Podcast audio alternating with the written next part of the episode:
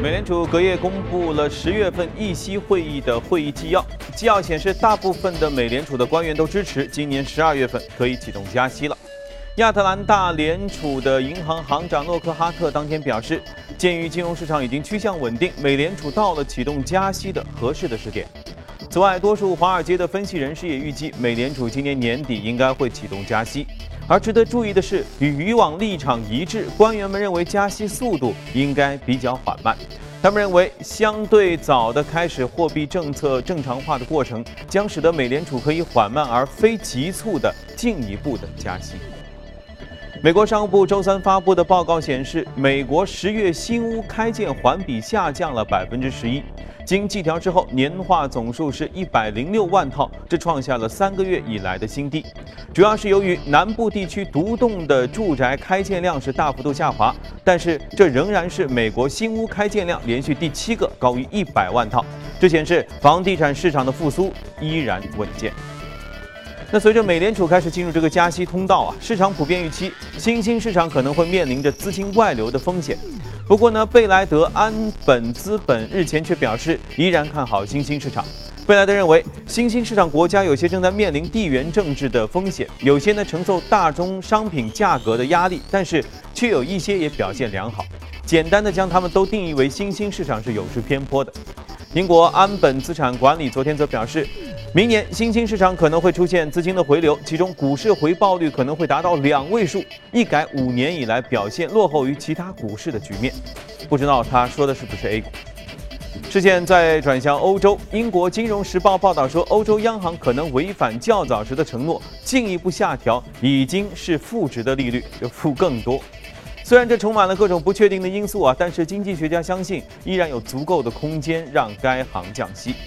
此次降息最早可能会在十二月三号发生。在上个月的议息会议上，欧洲央行行长德拉吉也暗示说，将会在十二月的议息会议上进一步加码量化宽松。巴黎恐怖袭击事件只能是短期的影响因素，欧股长期有望获得充裕的流动性的支持。戴德梁行周三发表的报告指出，过去十二个月全球经济不明朗因素在增加，但是全球主要的商业中心当中，仍然有百分之三十五的街商铺租金依然在上涨。其中，美国纽约第五大道的商铺租金是高居全球之冠，每平方尺啊，才那么小一块地方，租金高达三十呃三千五百美元。第二位是铜锣湾啊，香港铜锣湾。第三位是巴黎的香榭丽舍大道上的租金，分别是两千三百九十九美元和一千三百七十二美元。其中受零售销售影响，呃下滑以及到港旅客流数、访客人数影响啊，铜锣湾主要的街道租金呢还在面临一定的下调压力，但目前这个价格依然是非常高的。好，浏览完宏观数据，我们来看一下隔夜美股收盘的表现。前面说到隔夜美股，昨天都是一片的大涨，我们在屏幕上都可以看到，分别涨幅都有达到一点几。其中道琼斯指数上涨了百分之一点四二，一万七千七百三十七点一六；纳斯达克是上涨了百分之一点七九，五零七五点二零；标普指数也上涨了百分之一点六二，二零八三点五八。好，接着我们来连线驻纽约记者葛维尔，请他带来收盘之后的报道。早上好，葛维尔。Richmond 的地区联储主席 Jeffrey Lacker 在接受 CNBC 专访的时候表示，在巴黎发生的恐怖袭击事件，它对资本市场的影响是暂时的。他同时认为呢，美联储依旧会采取加息的行动。而从目前美股的表现来看呢，市场也是将巴黎市郊的围捕行动视为一个积极的、有建设性的信号。而在个股方面，关注到苹果，高盛发布报告称，在未来十二个月内，苹果的股价将有望上涨百分之四十三。高盛认为呢，目前苹果的市盈率大约是在十一倍左右，更像是一个硬件公司。不过，伴随苹果开始转向包括音乐在内的收费服务，那么它的业务呢，可能会更类似于谷歌或者是 Facebook，从而推升它的市盈率。高盛将苹果的目标定价调升到一百六十三美元。苹果股价大涨约百分之二点七，隔夜报在一百一十七美元附近。主持人，好的，谢谢各位。其实看我们节目的朋友都已经知道了，一说到美联储加息，就是要加息的时候呢，通常股市都会下降。那既然昨天这个美联储的这个会议纪要都显示大部分人都支持加息，那是为什么昨天美股是一片大涨呢？我们坐下来先和嘉宾聊一聊。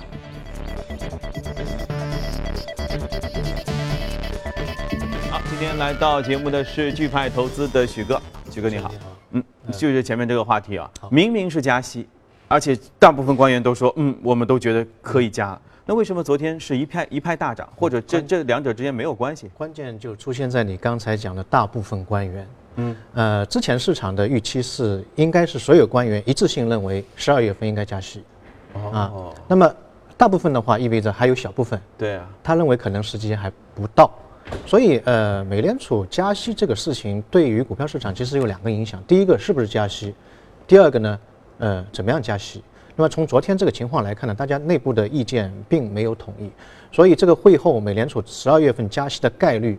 呃，从百分之七十二降到六十八，当然还是大概率事件在十二月份降降息。第二个就是他讲的，在即使加息的话，也可能采取一种比较温和的、缓慢的一种方式，它的幅度也好，频度也好，可能会小于市场的一个预期。所以股票市场昨天是大舒了一口气，啊，不会像之前想的暴风雨来的那么猛烈。嗯嗯，啊，原来是这样。所以，虽然我们在这个读这条东西，或者在解读这条东西的时候，可能带有内心的倾向性，但是市场也许是另外一种解读方式。市场非常敏感，对一些细小的措辞，它的解读比我们要多得多。所以，如果他们认为应该是所有人都同意，但是看到是大部分的时候，他们解读为，诶，这里面还有一定对小小的意义。对对。所以这种事情真的是很微妙啊。对啊，那今天我们先来聊一聊美国的三季报吧。三季报基本上全都出来了啊，情况怎么样标普基本上百分之九十五的上市企业已经公布了三季报。嗯。呃，从现在公布的情况来看的话，情况不是特别好。三季度的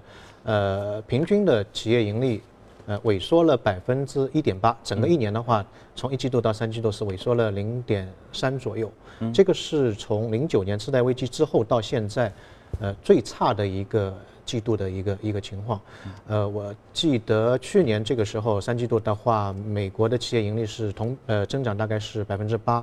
二季度是去年二季度的话是百分之十，所以现在是不但没有增长，反而是一个呃萎缩的情况。嗯，那么呃从整体上来看，这个当中的一个因素呢，我觉得是有两个，第一个就是我们节目当中经常会讲到的油价的问题。嗯，那么油价的话，今年的油价现在大概在四十美元，呃，一桶左右。今年最高是六十二美元，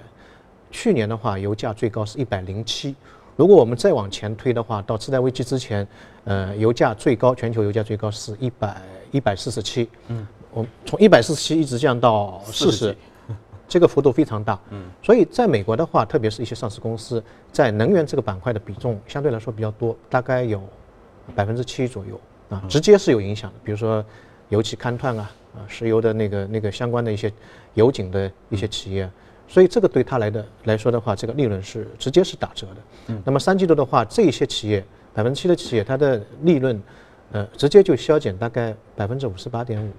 就相当于六成左右。嗯，所以这个影响很大。那么另外一块就是跟它间接有关系的，可能用到油的那些企业，它的之前储备的油的成本相对来说会高一点，也会对它的利润呢。嗯，产生比较大的一个影响。嗯，那么第二个对于美国三季度的这个业绩影响比较大的，就是我们经常会讲到的一个美元的升值。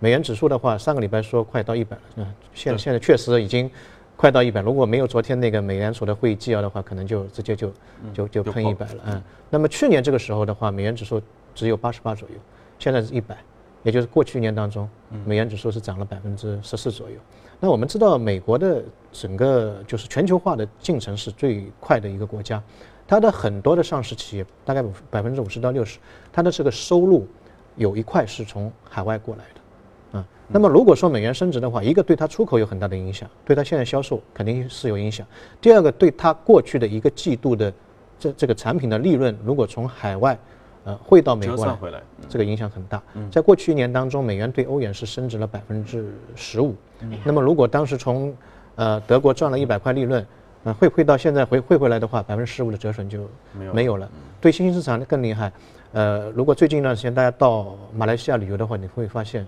呃，吉林特这个马币，这个贬值的幅度非常大。那美元对于马来西亚这个货币，在过去一年当中贬值了百分之三十三，那么也就意味着，如果他在当地有投资的话，这个减损的幅度直接打七折啊！对对对，非常非常大。那么呃，市场认为这个三季度的情况可能也是一个呃暂时的影响。第一个，我们刚才讲到油价的问题，油价的问题现在看来可能它离底部也不是特别远，啊，四十美金。那么在次贷危机之后，当时全球的恐慌情绪到达极点的时候，油价跌到三十三点八美金，这个是一个一个非常低的位置了。嗯，所以现在四十美金离这个位置呢，嗯，也不是特别太远。所以最近呢，现在可以看到，呃，石油价格是在慢慢有一些反弹，嗯，跟石油相关的一些企业的利润也在呃有一个增长。那么另外一个呢，很重要的一个因素呢，就是明年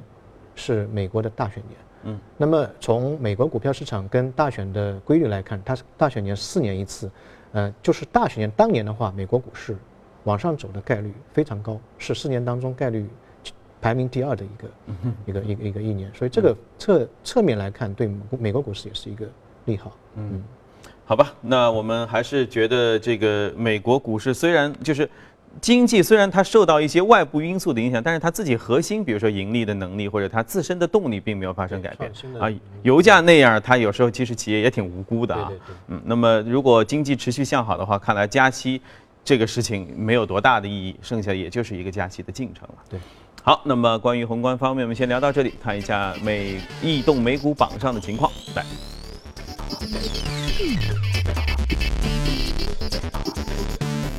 行业方面，健康护理、消费品、基础材料、金融和服务业都是涨幅靠前。然后在个股方面，能源啊，呃排名第一，医药研究，然后是电脑服务软件和零售也排名靠前。生物制药啊，年底的时候一般都是新药出炉的时候了。对，嗯，这家公司研研发什么新药了？这家公司最早的时候，呃，是做一个比较偏门的，就减肥药。可能在中国市场，这还叫偏门？这主流药啊，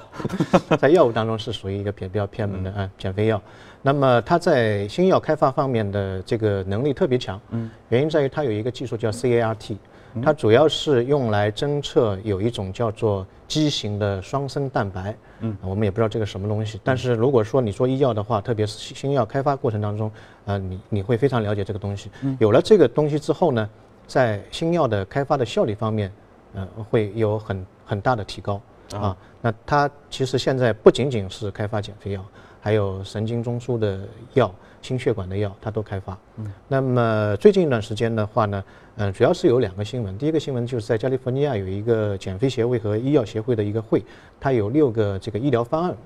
放到那个会会上面去讨论。嗯。那么另外一个呢，它现在通过。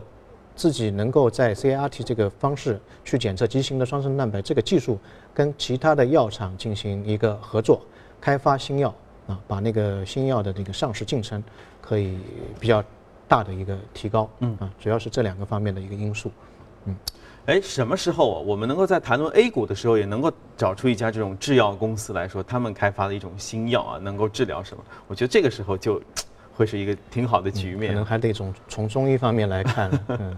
OK，好，那异动美股我们先了解到这里，去我们继续来了解一段大公司的最新的情况。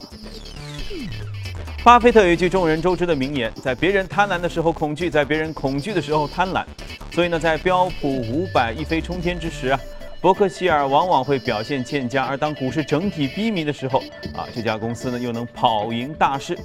今年有些不同的是，标普标普指数啊走低了，只是微微降了百分之零点三四。但是伯克希尔哈撒韦公司的股价年内却已经下跌超过百分之十一，这落后于标普五百指数超过十个点。伯克希尔股价下跌主要是受它持有的运输和工业企业的股票的影响，其中 IBM 和美国运通今年基本是败局已定，而富国银行和可口可乐也是大致持平。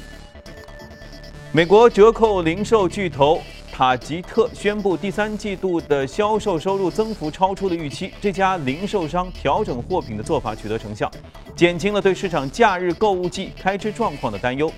上周，包括梅西百货等百货零售连锁企业呢，都相继公布了比较疲软的一个季度的销售数据，这导致零售板块普遍下挫。和沃尔玛一样，塔吉特正在转型，业务重点呢是转为更加注重流行款式、婴幼儿和儿童用品，还有就是健康产品等等方面。盛大游戏宣布，在周三召开的特别股东大会上，公司股东投票批准了公司私有化的协议，交易将会在一个月内就完成。交易完成之后，盛大游戏将从纳斯达克退市。盛大游戏今年四月份与凯德集团已和其全资子公司签署了最终的私有化协议。私有化之后呢，盛大游戏将会成为凯德集团的全资子公司。专注于无线设备专业的诺基亚周三开始以换股的方式出售一百六十六亿美元收购阿尔卡特朗讯。诺基亚宣布合并之后的公司能够在通信与互联网通信领域在国际市场上有更多的竞争力。目前呢，呃，其正面临的是国内的华为等等新对手的挑战。诺基亚长期的对手爱立信则是宣布与思科结盟。全球最大的铜生产商智利国家铜业首席执行官周三表示，公司选择降低成本而不是减产的方式来应对现在铜价的大幅度的下跌。智利铜业认为，一旦减产，这部分产量将会很难再次重启。周二，伦敦铜市再度刷新了六年的新低，今年累计已经下跌百分之二十七。疲软的市场让一些生产商被迫在减产。近期大量减产的是陷入泥沼的佳能可，该公司削减了四十万吨的非洲铜矿山的产量。好了，看过全球公司动态，我们来看一下值得关注的美股，看一下美股放大镜。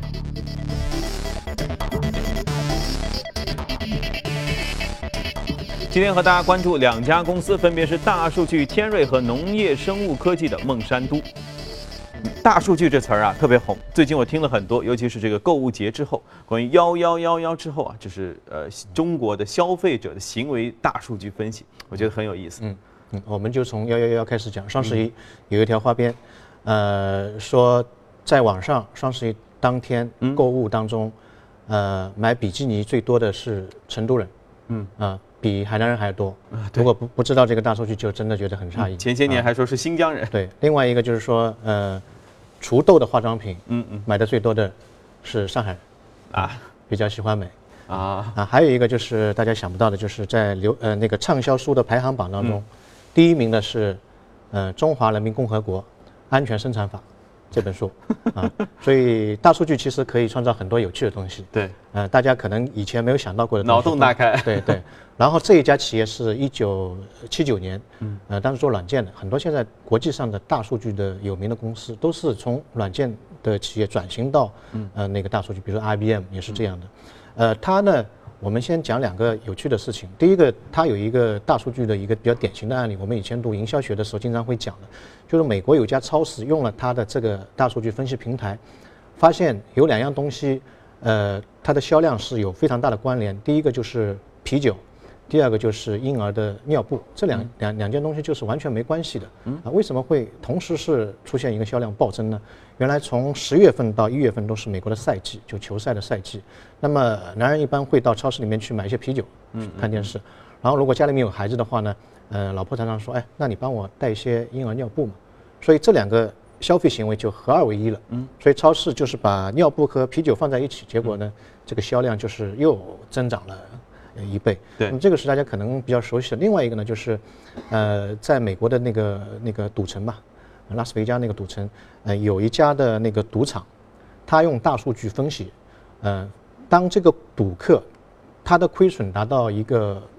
濒临极限的时候，他有这个各种行为分析，他觉得哎，这个人已经差不多了，这个实在受不了了，然后那个服务生会主动上去，嗯，请他吃一顿非常好的牛排，嗯，让他停止当天的。这个赌博的行为，嗯，明天再来。安慰一下，对，然后呢，他的那个痛感就会急剧的下行，然后通过这个方式的话呢，他的平均每一个客人的这个筹码的购买的这个百分点会提升七个百分点，嗯。啊，就让他重拾信心，对，第二天再来，不要太痛，痛了之后他就永远不来了，那那就完蛋了啊，所以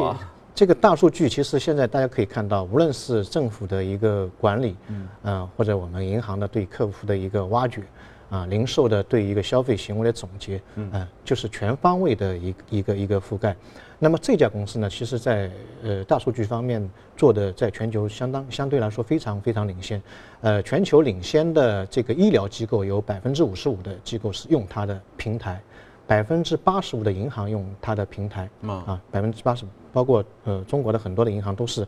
呃，利用它的平台进行一个数据分析，还有百分之七十五的零售商用它的平台，百分之一百的航空公司用了它的大数据的呃分析平台。嗯，那么呃，大数据这个概念在中国其实呃方兴未艾，刚刚开始。对。那么在亚洲的话，其实日本、新加坡呃还有印度走的比较早，但是我们的相对来说政策扶持力度是会比较大一点。对。这“三五”计划当中，大数据已经作为一个非常重要的一个战略地位。啊，另外一个，我们领导人多次到贵阳有一个大数据中心去调研，啊，最后一个呢，最近一段时间有一个促进大数据发展的一个纲要，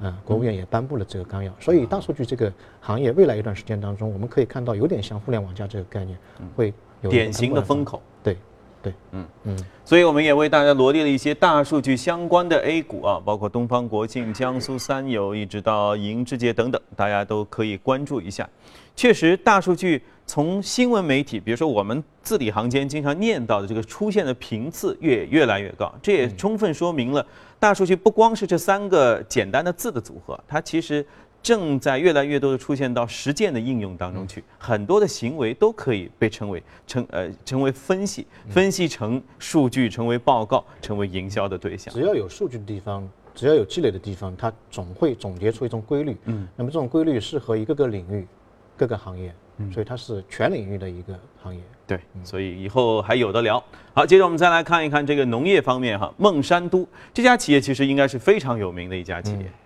那么孟山都应该是全球最大的农产品的供应商之一，它的市值也是非常大，四百呃五十个亿，四百五十个亿。当然它的那个 P/E 值比同业呃稍微高一点，它是 P/E 值大概二十倍左右，但在美国的农业的企业大概呃是十八倍。那么这家企业它主要的产品或者说旗舰类的产品有两个，第一个除草剂，啊叫草甘膦，嗯，草甘膦这个除草剂非常有名，大家如果是有兴趣的话，可以在网上查一下。那么另外一个呢，就是也是在中国可能有点受到诟病的，就是转基因的种子啊，转基因种子。那么这两者的旗舰产品，它的市场占有率都是非常高的。嗯，这个除草剂的话，全球的市场占有率在五成以上。那么转基因的话，平均是百分之七十七成，有一些国家对，有一些国家是一百，就是用到转基因就是要用它的，对这这个这个，嗯，所以它的这个利润非常高，嗯，呃，转基因的种子在历史上它最高的利润达到百分之九十以上，就是这个